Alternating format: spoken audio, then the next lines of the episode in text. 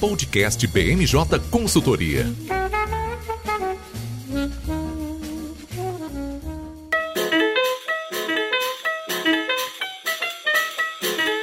Pessoal, eu sou o Lucas Fernandes, coordenador de análise política da BMJ e está começando o nosso primeiro podcast de 2023. Normalmente, né, todo começo de ano, quem trabalha com Helgov gosta, né? Congresso em recesso, acaba não acontecendo nada. A gente brinca, inclusive, né, que é o, o momento em que o noticiário da, da notícia de rebelião em presídio, aquelas coisas que a gente não vê no, no meio do ano, né?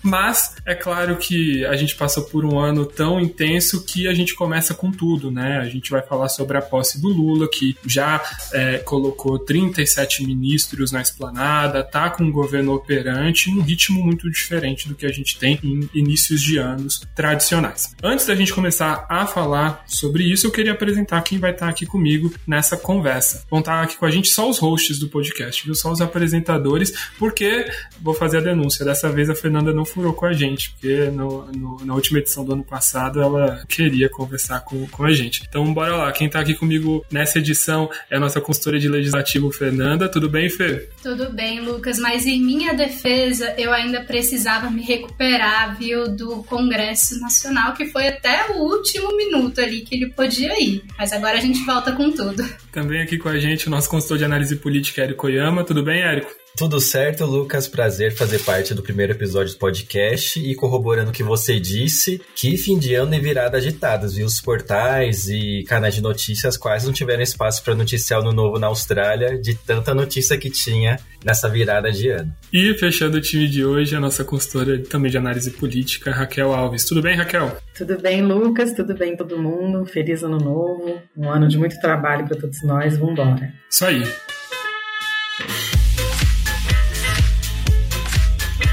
Vou ficar chovendo no molhado. Se você estava numa caverna ou virou a noite e dormiu durante todo o dia 1 de janeiro e não acompanhou a posse, eu tenho certeza que quando você acordou, você viu isso no noticiário. Né? Foi o tema não só do Brasil, como também do mundo inteiro, né?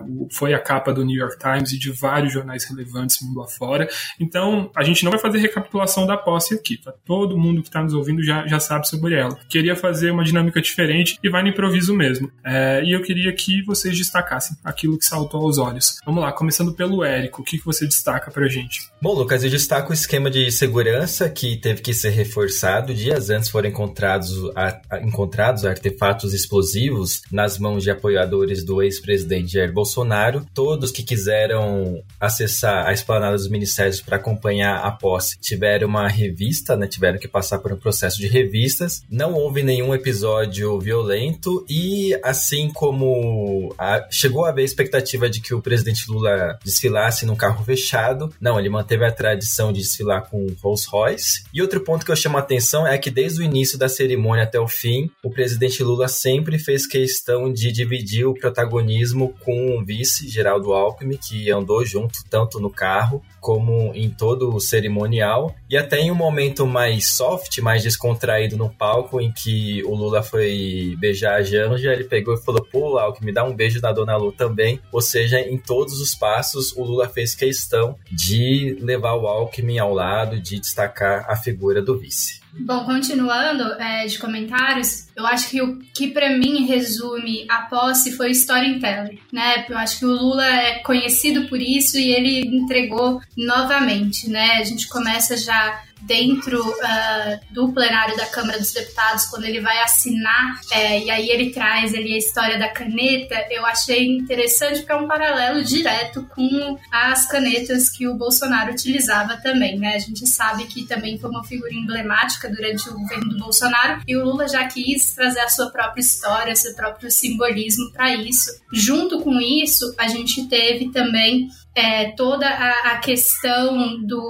O, Érico mencionou como ele estava trazendo o Alckmin para perto, as gravatas né, trocadas, as cores das gravatas trocadas, que também serve para sinalizar é, essa construção, né, essa ponte entre eles e como eles estão vendo esse novo governo. E por fim, eu acho que o que mais chamou a atenção de todo mundo foi a troca, é, foi de fato a entrega da faixa, né? Eu acho que aquela imagem né, dele subindo a rampa com todos a, a, os personagens representando grupos de minoria é, de, dos brasileiros foi muito interessante, né, para fazer uma dicotomia com o governo Bolsonaro, né? É, eu acho que saiu até no, na capa do New York Times no dia seguinte e, e, era interessante porque você via a, a foto uh, como emblema da posse e ao lado uh, uma menção ao Bolsonaro ter ido para os Estados Unidos a semana anterior para não participar do evento, né? O que obviamente foi o que possibilitou esse, essa construção da, da, da troca de, da passagem da faixa. Então acho que foi é, a grande o grande conto da posse se resume nesses fatos para mim. Bom, as impressões que eu tive foram mais concentradas no discurso do Lula, né? Assim, para além de toda a emoção e de toda a festa da posse, Lula, duas coisas que o Lula falou é, na, no discurso me chamaram a atenção. Primeiro foi ele ter voltado ao tema de fazer alterações na legislação trabalhista. Tinha sido um tema que tinha sido superado na campanha, no primeiro plano de governo veio a versão de revogar a reforma trabalhista do Temer, ele teve que, que voltar atrás disso, teve que fazer uma frente ampla que não concorda com uma revisão ampla da reforma trabalhista, e ele vir tocar nesse assunto de novo é, no discurso de posse me chamou a atenção, porque mostra que no fundo, no fundo, não houve uma, uma desistência por completo e que talvez, né, o que já esperamos, que é uma regulamentação do trabalhador é, para o trabalhador de aplicativos virá, com certeza, mas de que talvez é, venha mais coisa por aí, talvez não agora, mas é um assunto que ele não esqueceu, tanto que ele incluiu no discurso de posse dele. E a outra coisa que me chamou a atenção no discurso de posse dele foi a questão do debate, dizer, né, ele não usou essa expressão, ele deixou bem claro que ele não está disposto a concordar com nenhuma ofensiva, com nenhuma negociação, nenhuma articulação para anistia é, dos responsáveis pela gestão é, da pandemia, de enfrentamento, da, da, gestão de enfrentamento da pandemia da Covid, né? Então, para mim, isso chama muita atenção, porque toda a negociação feita ao longo do governo de, de transição em nome da governabilidade, foi um discurso de que eu vou governar para todos e eu vou negociar com a, com, a, com a, oposição, eu não vou isolar ninguém, eu não vou esmagar ninguém, eu não vou fuzilar ninguém. Mas lá no discurso de posse ele também está dizendo que eu também não vou passar pano, eu também não vou esquecer o que aconteceu em nome das vítimas que, da, da pandemia, isso não pode ser esquecido.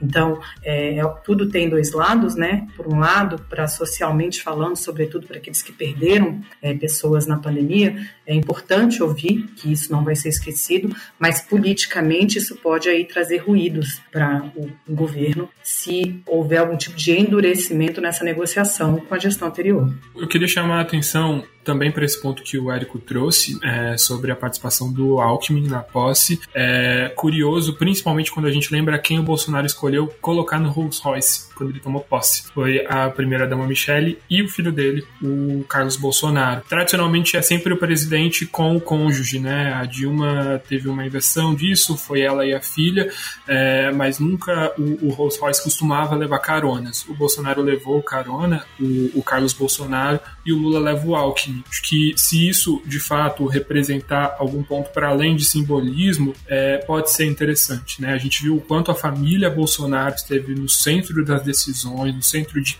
várias crises do governo Bolsonaro. É curioso a gente ver essa escolha do Lula né, e uma sinalização, principalmente depois é, das escolhas ministeriais que foram feitas, né, com o PT é, abocanhando várias fatias privilegiadas do, do bolo de ministérios, né, a frente frente ampla segue firme, né? Tem nove partidos ali dentro do, do governo Lula, mas com é, porções muito diferentes, né? Da, da máquina pública. É, então vamos ver se isso de fato representa uma participação ativa de outros partidos e de figuras mais ao centro, ou se foi mais um simbolismo para essa foto. E queria destacar um outro momento também, que eu não estava em Brasília no, no, momento da posse, eu cheguei no, no aeroporto no início da noite, eram umas oito, oito e meia, mais ou menos, quando eu aqui no aeroporto de Brasília. E o que me chamou muita atenção é muita, muita, muita gente vestida de vermelho voltando para os seus estados. Isso é interessante porque o Distrito Federal sempre foi um, um, estado que conferiu ali uma maioria grande ao Bolsonaro. Foi assim em 2018, foi assim em 2022. E várias dessas das cenas de, de autoridades sendo constrangidas em aeroportos que a gente via né, ao longo do governo Bolsonaro aconteceram no aeroporto de Brasília. Então, um, um clima muito diferente. Me, me saltou aos olhos, né? E, e, não que a polarização tenha acabado, né? Longe disso, a gente já viu, né? Nessas primeiras semanas, do, nesses primeiros dias do ano, o ministro do STF Barroso sendo ali também é, passando por alguns alguns constrangimentos em público, né? Então a polarização permanece, mas foi um, um, uma mudança de público bem emblemática que eu senti nesse primeiro de janeiro, que, vale dizer, aqueceu bastante o setor hoteleiro de Brasília, né? Tinha hotéis ali com vagas esgotadas, Airbnb também estava difícil de encontrar, então foi uma, uma posse que, que, de fato foi, foi bastante disputada e teve um público muito presente. Bom, falando da posse, né, queria passar para os primeiros atos do presidente. É claro que uma das primeiras ações foi a medida provisória que muda a estrutura da esplanada dos ministérios. É, como eu falei na abertura, né, são 37 ministérios, isso é tradicional, todo presidente eleito faz isso ao tomar posse, né, coloca ali a esplanada com é, a sua visão. E é claro que nessa primeira semana de janeiro, o que a gente tem é uma série de cerimônias de ministros, umas mais é, procuradas, requisitadas do que outras. É, e como o último episódio que a gente gravou, a gente ainda não tinha boa parte dos ministros escolhidos, queria fazer mais uma rodada, pedir para que vocês falem é, também sobre algum ministro que tomou posse que chamou atenção, alguma escolha que vocês consideraram inusitada ou que pode render bastante para esse governo Lula. Eu queria falar sobre a Simone Tebet, né? Porque enfim, a escolha do nome dela foi uma escolha que acabou é, exigindo mais tempo, mais articulação do presidente Lula, é, muita interpretação de que ela foi é, derrotada né, na, na, disputa por não ter conseguido ficar com o Ministério é, Social, mas eu, eu tenho aquela visão divergente sempre, né? Porque eu acho que, embora de fato ela não tenha conseguido pegar uma pasta de ampla projeção, é o fato dela ter ido para o planejamento, o fato dela ter conseguido um ministério, uma vez que o MDB não negociou por ela, que ela estava negociando por ela, ela estava lá se vendendo sozinha e que ela conquistou o, o, o, ministério pelo apoio individual que ela deu ao presidente Lula logo depois do, do fim do, do, do, primeiro turno, é, isso para mim já é uma vitória. Acho interessante a gente pensar que é, ele deu para ela um ministério que, de certa forma, tem que arrumar a casa. O Ministério do Planejamento, ele chega com essa missão de reorganizar de fato a máquina pública para garantir a gestão dos próximos anos. Então, sim, pode não parecer um ministério é, importante, mas é, ela é membro da equipe econômica, de uma equipe econômica que é chefiada por um petista, é, que né? Já nos primeiros dias, a, a, os meus colegas da imprensa quiseram reforçar que tem muito ruído e muita briga interna, e o Haddad já saiu a público para dizer que não é bem assim, que ele está disposto a conversar. Ela é uma pessoa que está sempre disposta a conversar. Ela não conseguiu todas as conquistas que ela conseguiu, ser a primeira mulher da CCJ, ser candidata do, do, à presidência do Senado, embora derrotada, embora abandonada novamente pelo MDB duas vezes, mas ela não conseguiu tudo que ela conseguiu, não sendo uma pessoa de diálogo ela é uma pessoa de diálogo, ela é uma pessoa preparada, ela é uma pessoa que tem experiência em gestão. Então, é, eu, eu, eu, e o discurso dela na posse também foi nesse sentido, de que a gente vai fazer o governo dar certo. Então, é muito alvissareiro que num momento como esse, em que é tão importante que sejam dados sinais de que a frente ampla criada para a vitória do Lula foi criada não apenas para vencer nas urnas, mas para governar e fortalecer a democracia, que alguém que veio né, de imediato para compor essa frente chegue com esse discurso, apesar de ser taxada a todo momento como uma derrotada no processo de negociação. É tipo, é, é, é algo que eu acho que tem que ser destacado e que é bom, é um bom sinal para a administração, é um bom sinal para a governabilidade do presidente que acabou de tomar posse. É, um fato curioso, né, só para a gente não, não, perder essa discussão sobre a Tebet, é que é aquela cobertura que a gente costuma ver de, de mulheres que assumem posições de poder. Né? Muita gente falando sobre a roupa que ela usou, que era vermelha e que ela pedia para usar branco durante a campanha. Enfim, é, muito ruído de fato acontecendo, né? Mas o que eu gostaria de destacar também desse discurso é que ela fala várias vezes: eu achei que viria um ministério da área social, é onde eu concordo com Lula.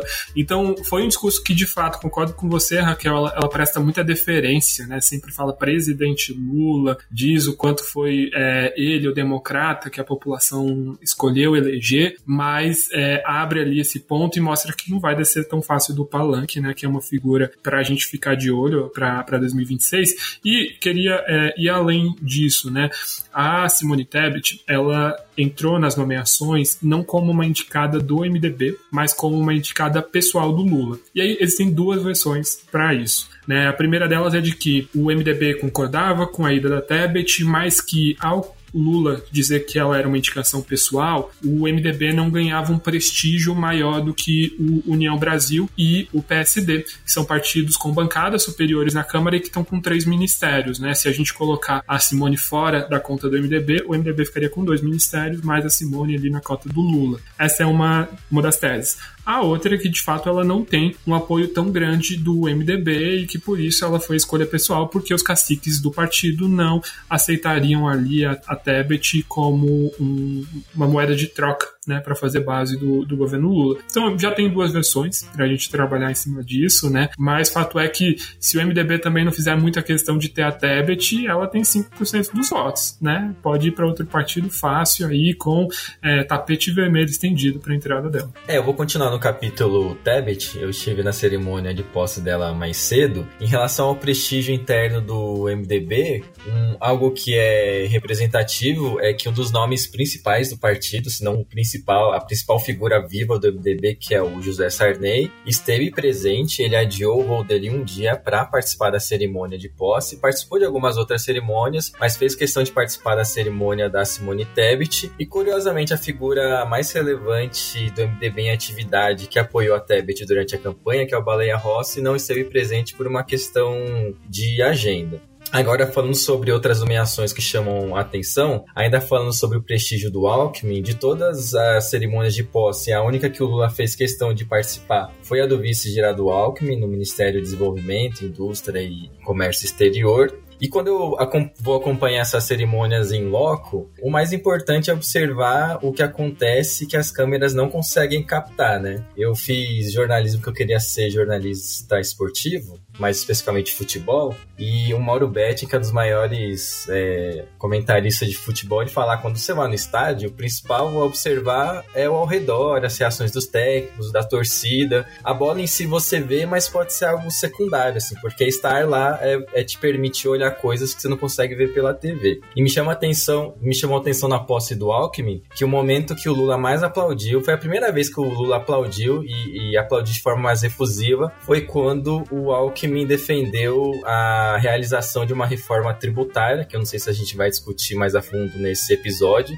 Com certeza a gente vai discutir várias vezes ao longo do ano esse tema aqui. E eu nem sei se a reforma tributária vai sair, né? Porque entra governo, sai governo, todos fazem a mesma promessa. Mas é representativo que todos os ministros é, empossados da área econômica defenderam a adoção de uma reforma tributária. E outro detalhe com relação à estrutura, é, nesse começo de governo, primeira semana, alguns dias, todo mundo está se encontrando literalmente assim. É, um dos nossos clientes pediu ajuda para conseguir um e-mail de um ministro, para mandar congratulações. Eu falei com as assessorias, falou, olha, a gente ainda não tem e-mail, é, o pessoal está procurando as salas onde vão se alocar. O próprio presidente Lula ainda não está no Palácio da Alvorada, né? Estão fazendo uma inspeção por lá, estão limpando a casa literalmente para eles se encontrar e até a estrutura para você circular no Planalto tá diferente e um pouco aberta, assim. Um exemplo, numa das cerimônias de posse, um ministro foi barrado por um de seguranças e falou: Não, eu sou ministro. Então ninguém sabe direito quem é quem e o acesso fica ou muito restrito ou muito livre, fica uma bagunça. E até para a área de relações governamentais, isso, isso é bom para você estabelecer relacionamentos, né? Porque todo mundo tá se conhecendo, tá tudo muito aberto, todo mundo tentando achar seu espaço é, literalmente.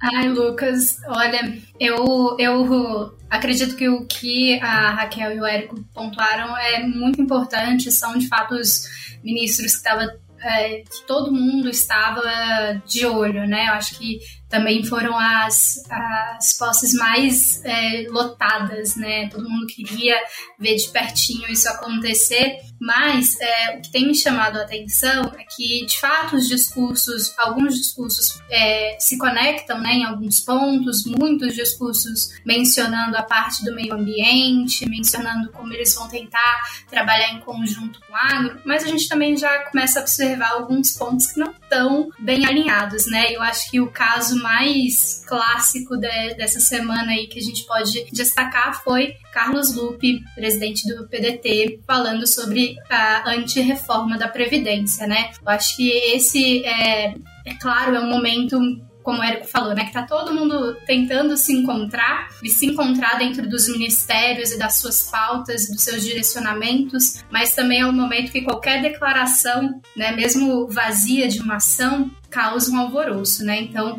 não pode, a gente não pode também deixar de lado que enquanto eles não se encontram, tudo que eles falam vão ser destrinchados até o último momento, né? Então, sai notícia, entra notícia e parece que nesse momento o governo ainda não tem um alinhamento muito forte, né? Por mais que a gente tenha a sinalização de vários ministros, de que eles estão começando a trabalhar junto, de que os presidentes dos partidos é, já estão sendo se movimentando para o centro, né? Por mais que eles acreditem ideologicamente no, no que o Bolsonaro defendia, eles já se movimentam para o centro eles sabem, né? Eles precisam é, é, se encontrar também dentro do, da, da estrutura. É, é, um momento ainda que a gente ainda está aguardando esse alinhamento, né? O, o, Lula e o Alckmin pegarem a, as rédeas da situação. Pegando carona no que a Fê falou, de alguns parlamentares mais alinhados ao Bolsonaro já estarem em movimentos políticos, né?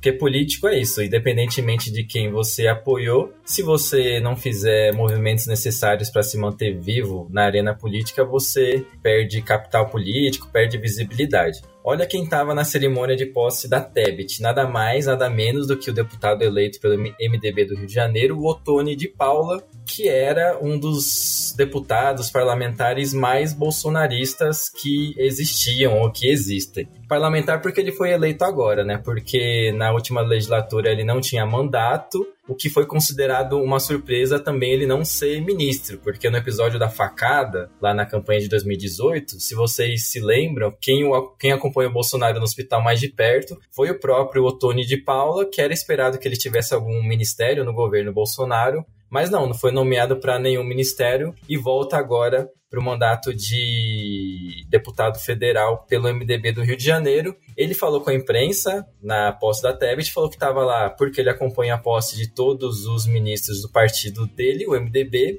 e falou que eu sou, aspas para falar dele, eu sou político, eu faço política, é momento de nós dialogarmos. Ainda nesse capítulo, todos, todos ou quase todos os ministros que dependem de negociação política, e eu destaco aqui o Fernando Haddad da Fazenda, sinalizaram abertura para conversar com parlamentares da oposição. Isso é uma preocupação muito grande do Lula, né? Ele demorou para fechar os nomes dos ministros porque esperava aprovação da PEC da transição lá na Câmara dos Deputados. No fim das contas, como o Lucas disse, alocou União Brasil, PSD, que não fizeram parte da chamada Frente Ampla pela Democracia, e é uma preocupação muito grande de conseguir estabelecer uma base de apoio lá no Congresso, porque as matérias principais que o governo pretende aprovar, como a reforma tributária e a nova âncora fiscal, precisam de um apoio de deputados e senadores. Eu queria voltar lá no ruído que a Fernanda falou a respeito dessa questão do Carlos Lupe, né, que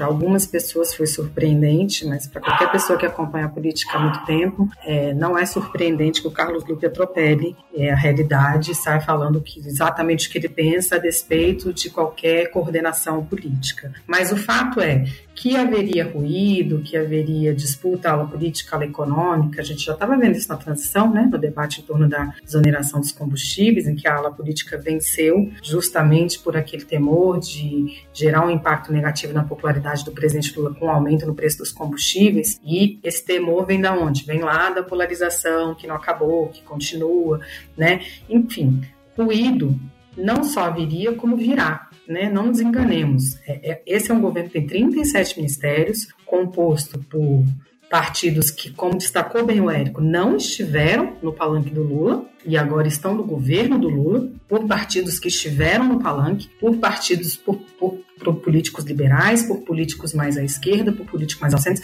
Então o ruído ele virá. O Lula até convocou uma reunião ministerial que vai ser realizada no dia que esse podcast estiver sendo exibido, né, na sexta-feira, a gente está gravando na quinta-feira, para tentar fazer a unificação de discurso, que é um gesto absolutamente normal, mas novos ruídos virão, novos desentendimentos virão. A diferença aí é controlar o fogo amigo dentro do próprio governo, né? Controlar pessoas que ficaram magoadas porque poderiam ter sido ministros e não foram ministros para poder dar espaço para partido de centro, controlar essas coisas e garantir que isso não coloque em risco a articulação de matérias importantes. Né? Porque, como bem se destacou, entrou a União Brasil no governo, mas nem isso garante, garante é, a maioria absoluta, a maioria plena de votos na Câmara e no Senado.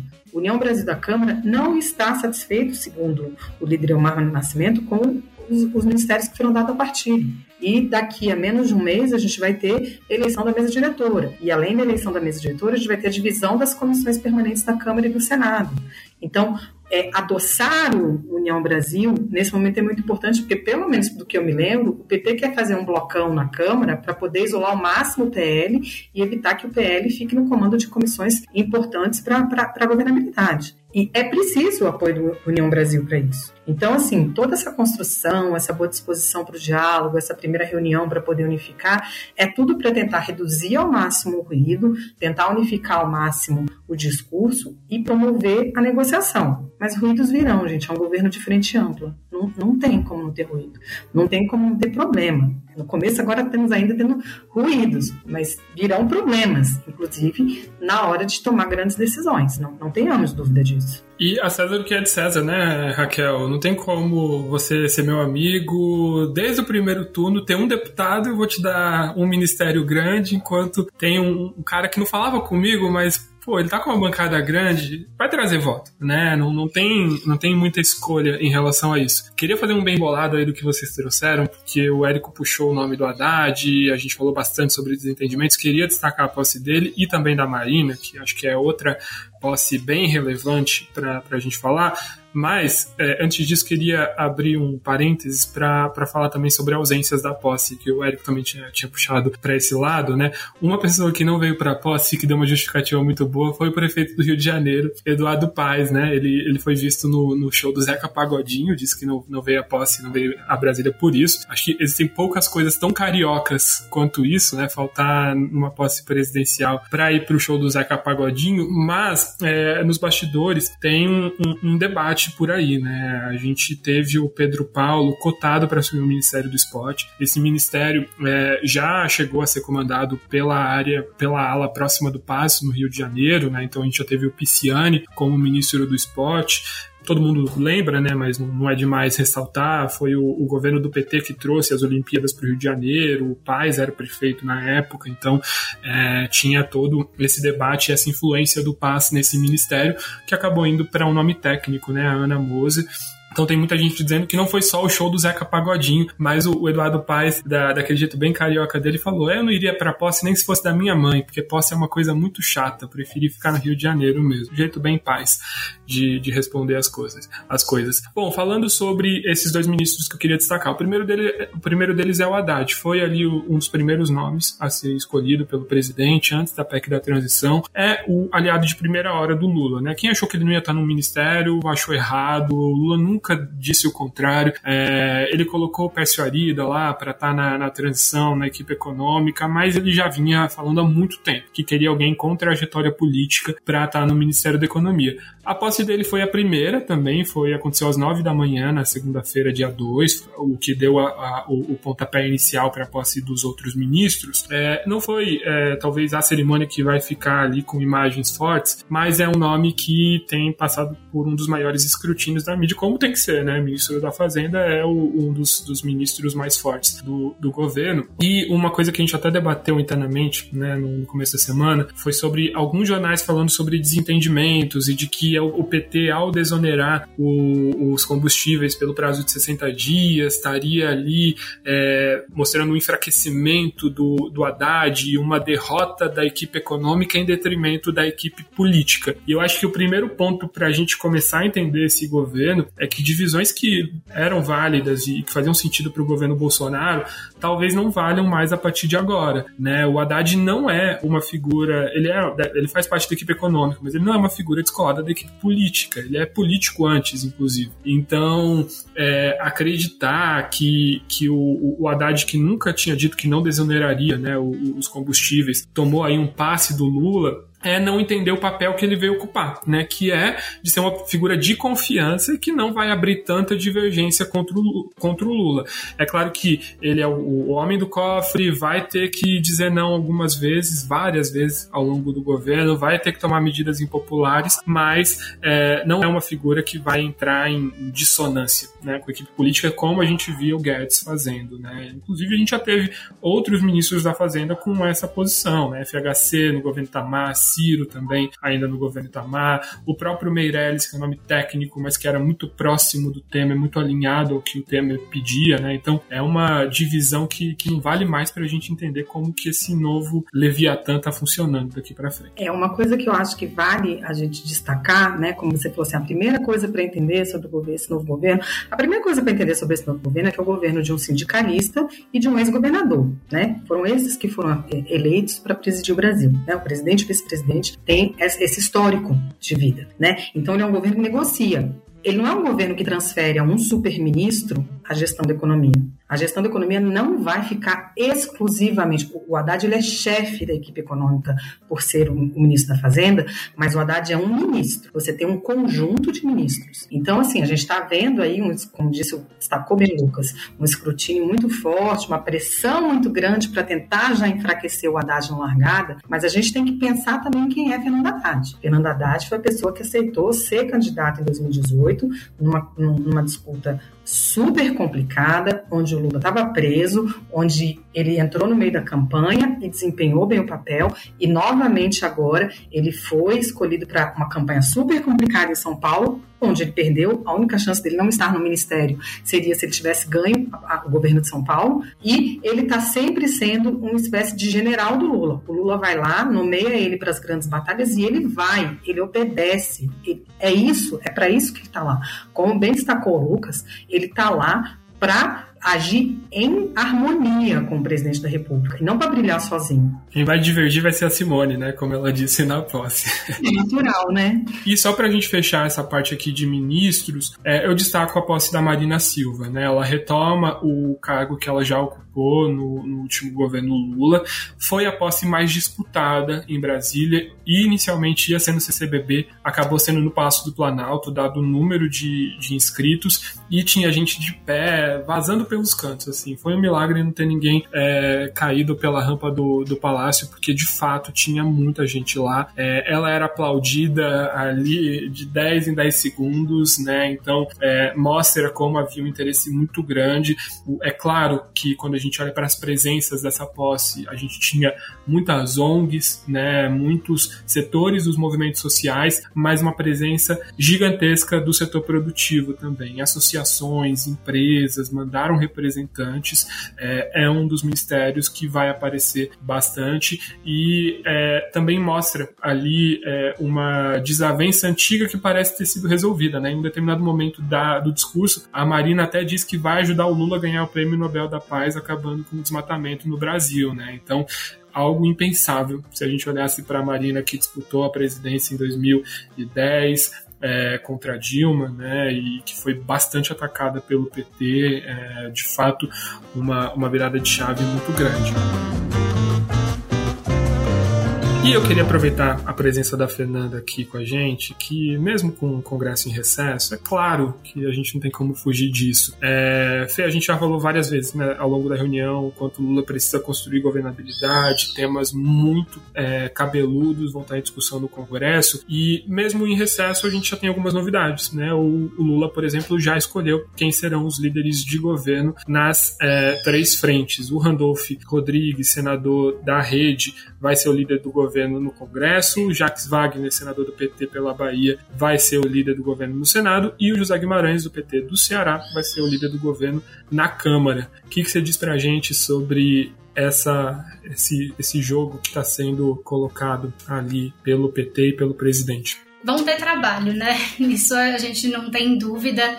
É, a gente precisa lembrar de novo que o PT entra uh, como governo mas sabendo atuar muito melhor como oposição do que governo, né? Então, aqui a gente vai ver dentro do Congresso uma dificuldade de interagir porque a, a presidência da Câmara já está sendo desenhada por uma pessoa que ganhou um protagonismo muito importante, que tem uma dificuldade muito grande de abrir mão desse protagonismo, que é o Arthur Lira.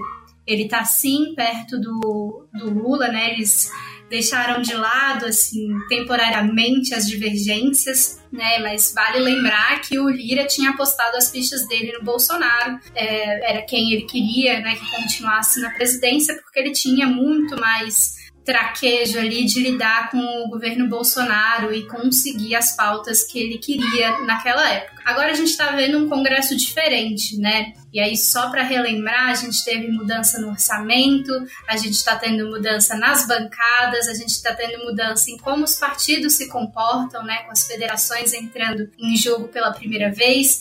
E a gente está tendo essa mudança de lideranças que, obviamente, também influencia como os partidos vão funcionar. A primeira coisa que a gente tem que ter em mente é que o Congresso nunca para, né? Ele entra de recesso, mas ele nunca, nunca tira férias. Então, o que a gente está acompanhando nessas semanas é uma negociação intensa dos dois candidatos à, à presidência das casas, né? Tanto Arthur Lira como Rodrigo Pacheco é, no Senado, para conseguirem os seus votos, né? O PT é, tá querendo se abster dessa negociação mais direta, mas já está apoiando esses candidatos porque quer manter um bom relacionamento e eles, de fato, são os que têm mais chance de ganhar no momento.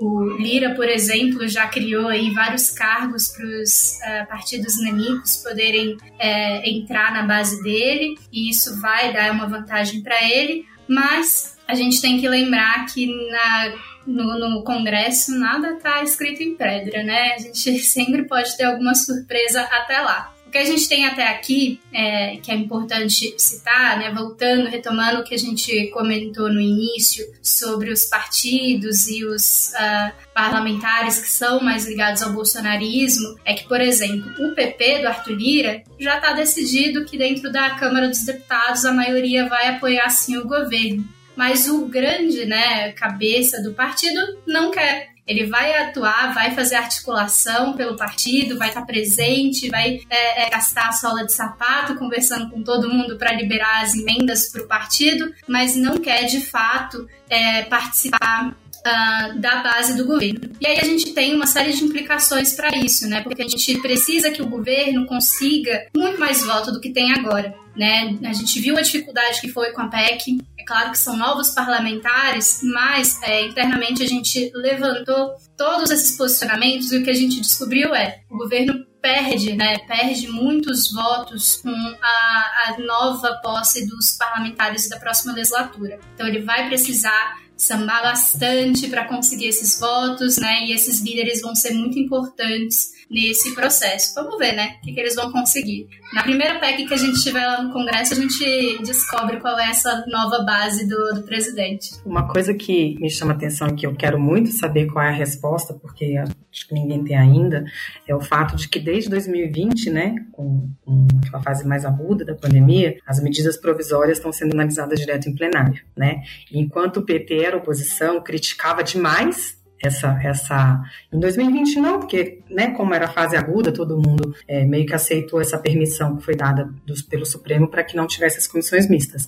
Mas aí veio 2021, veio a vacinação, veio o trabalho híbrido e o trabalho, né, entre o trabalho presencial de novo, e nada de se falar em comissão mista para medidas provisórias. A gente sabe que é, todo governo no Brasil, enquanto existir a figura da, da medida provisória, vai governar com medida provisória. E eu quero ver se agora o PT, sendo governo, se vai pressionar para que tenhamos novamente esse guichê importantíssimo chamado comissão mista para análise das medidas provisórias. Essa é uma coisa que eu quero ver se virar com a nova legislatura ou se vai todo mundo continuar fingindo que isso não está acontecendo e que o normal é as MPs serem analisadas no plenário. Inclusive, a, a Fê sabe muito bem disso, né? O Lira mudou, ela deu um curso pra gente na BMJ, o Lira mudou as regras de obstrução, né? Diminuiu bastante as oportunidades da oposição de, de dificultar a vida do governo.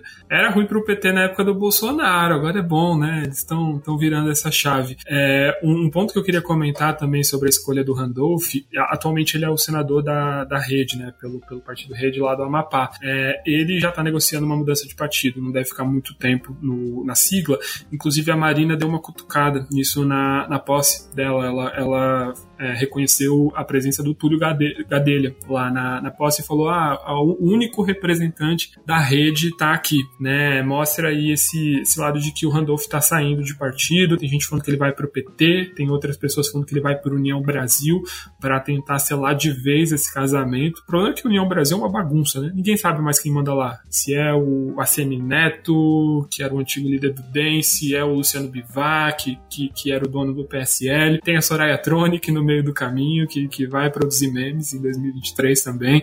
Então, é um, um, um partido que ninguém sabe para onde vai, né? Tem três ministros e, e, a gente não sabe muito bem como essa bancada vai se organizar. E o PT também já escolheu os líderes da Câmara, né? Isso é importante de dizer. A gente tem o deputado Zeca Dirceu, filho do, do Zé Dirceu, e que produziu aquele meme chamando o Guedes de Tchutchuca do Centrão lá na Câmara. Ele fica na liderança do, do partido pelos próximos dois anos, até o fim de 2024, e depois a gente teria o Lindbergh em 2025. São parlamentares um tanto quanto controversos dentro do PT, né? E o, Lindbergh muito próximo da Glaze, né? Que continua na presidência do partido. Então é um são, são nomes para a gente ficar de olho e entender como o PT vai se posicionar. Em, aqui em, em, Brasília, né? A gente tinha duas bancadas que atuavam muito bem na oposição. Uma delas é o PT, que a, a Fernanda adiantou já, e outra era o Democratas, né? Que fazia o, o Lula, a Dilma suarem a camisa né? Eles eram muito regimentalistas, davam muito trabalho lá no Congresso com a oposição. Democratas agora não existe mais, né? Tá nessa mistura doida aí do União Brasil. Vamos ver quem consegue ocupar esse espaço de oposição, se o Bolsonaro volta para o Brasil ou não, o que, que fica desse espólio também, né? Algo que está muito em aberto. A gente já vê o Lula ocupando várias frentes né, do governo, na oposição, por enquanto, é, a gente tem essa dúvida, né, e que pode ali ser positivo para o Lula conseguir conduzir alguns acordos, mas que, enfim, vão demandar muito, muito esforço e um aumento na bancada, seja na Câmara ou no Senado.